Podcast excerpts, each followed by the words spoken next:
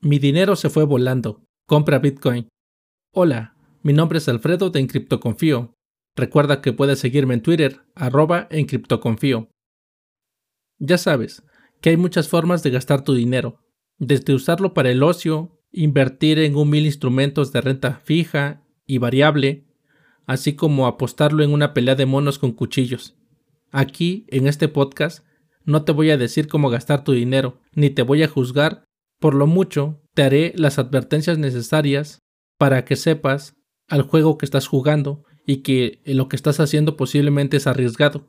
De ahí en fuera, adelante, es tu dinero y tú sabes qué hacer con él. Pero si es el caso que andas perdido invirtiendo en criptomonedas, poniendo miles y miles de pesos, euros o dólares, vamos, no lo hagas deprisa. Como cualquier inversión, hay un riesgo. Y como lo he dicho en el pasado, el riesgo se vuelve exponencial cuando solo pones tu dinero sin un plan de por medio. Y eso puede que nos pase a todos cuando estamos empezando, o en su caso, en el proceso, ya cuando te crees experimentado. No falta la corazonada o el al rato sube la criptomoneda en la que deposité todas mis esperanzas y en la cual estoy perdiendo hasta la camisa. Más ahora que las monedas DeFi y los intereses compuestos en las criptomonedas están de moda. Nos vamos a hacer millonarios o moriremos en el intento. Desgraciadamente creo que será lo segundo, y diremos como en el título de este podcast.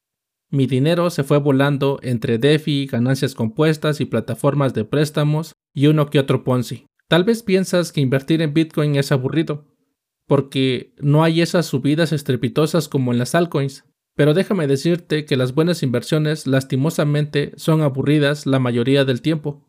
Claro que Bitcoin también sube y baja en cascada, y que hasta los más veteranos se ponen a pensar cuando tienen dinero invertido.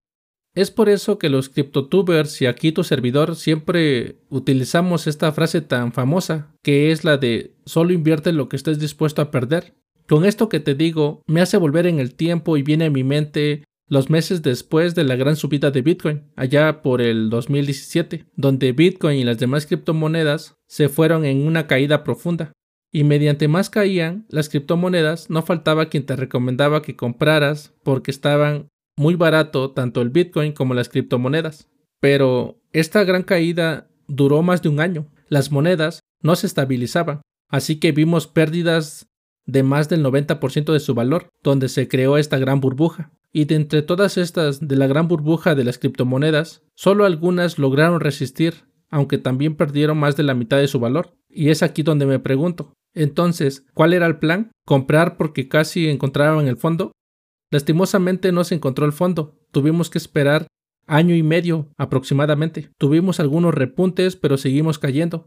Hoy posiblemente estés en esta nueva subida, que no es tan considerable, pero subida al final de cuentas. Tal vez también estás contabilizando grandes ganancias, o por qué no decirlo, también grandes pérdidas. Así que aprovecha y reformula tus ideas. No dejes que tu dinero se vaya volando, o más bien, no lo permitas. Ya sea que sigamos alcistas o se pierda la tendencia y ahora se revierta cayendo unos cuantos miles de dólares en Bitcoin. Ya sabes, tienes que hacer tus cálculos y encontrar tus altcoins favoritas para empezar a acumular. Al mismo tiempo, también comprar Bitcoin lo más que puedas. Sigue tu estrategia. La verdad, no quiero verlos que pierdan su dinero. Y si es al contrario, ánimo, Sigue el consejo de esta frase. Nunca seas más ambicioso de lo justo. Toma ganancias de acuerdo con tus metas establecidas. Haz recompras así como te lo has propuesto. No actúes sin un plan. Compra cuando tu estrategia así te lo indique. En el mercado, lo más fácil es perder dinero y lo más difícil posiblemente es mantener las ganancias y la consistencia. Comprar Bitcoin y criptomonedas es divertido, pero implica un riesgo. Eso siempre lo tienes que recordar. Gracias por escucharme todos los lunes, miércoles y viernes. Si te gusta el contenido, dale me gusta, comenta y comparte. Suscríbete desde tu servicio de podcast favorito. Igual puedes hacerlo en YouTube o en Twitch, ya que en las próximas semanas empezaré haciendo streaming para platicar sobre Bitcoin y demás criptomonedas en general. Así que, sin más por el momento, me despido. Que Satoshi te acompañe.